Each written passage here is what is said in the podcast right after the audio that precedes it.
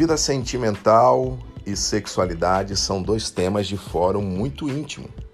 Bem, aqui você vai encontrar um papo aberto, conversas sem rodeios, estudos, reflexões e muita edificação. Seja bem-vindos ao podcast do movimento Eu Escolhi Esperar.